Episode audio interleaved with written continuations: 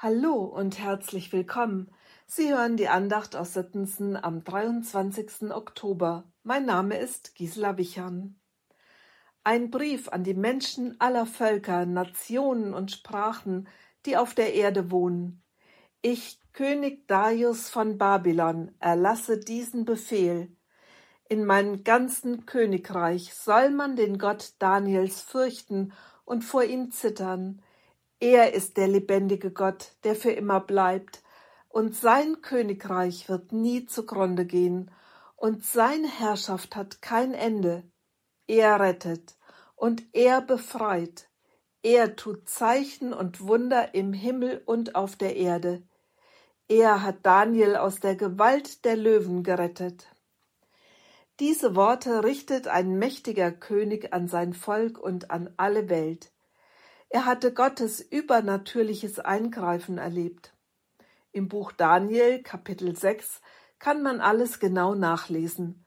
Daniel, sein bester Mitarbeiter, ein Jude, war durch Intrigen in Todesgefahr geraten.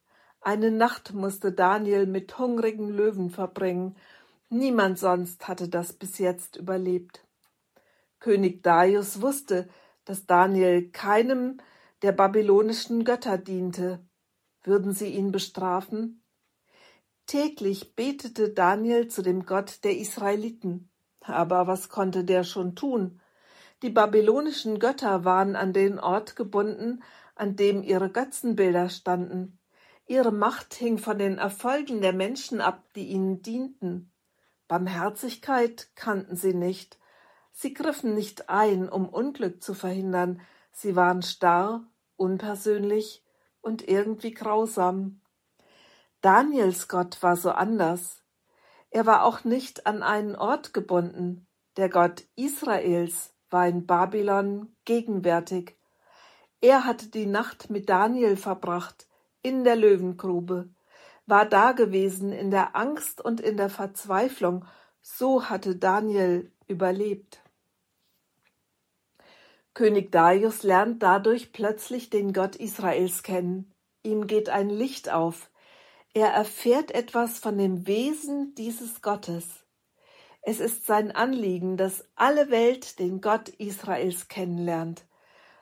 Darius verzichtet auf eigene Machtdemonstrationen. Ganz im Gegenteil, er selbst beugt seine Knie vor diesem erstaunlichen Gott. Was mich bewegt, wenn ich daran denke, Einmal frage ich mich, welche Erfahrungen ich mit Gott gemacht habe. Ist mir sein Wesen vertraut? Verzichte ich deshalb darauf, mich selbst groß zu machen und gebe Gott die Ehre? Dann sind in diesen Tagen meine Gedanken natürlich auch in Israel. Es ist gerade so, als ob sich Daniels Geschichte erneut abspielt. Eine schreckliche Löwengrube hat sich da aufgetan. Eine Terrororganisation bringt Zerstörung und Verlust auf beiden Seiten. Schrecken und Verzweiflung beherrschen das Land. Und mitten in dieser schwarzen Nacht der Gott Abrahams, Isaaks und Jakobs. Noch weiß niemand, wie sich alles entwickeln wird. Aber was Gott mit Abraham begonnen hat, das wird er auch zu Ende führen. Wie König Darius werden wir sagen, er ist der lebendige Gott, der für immer bleibt.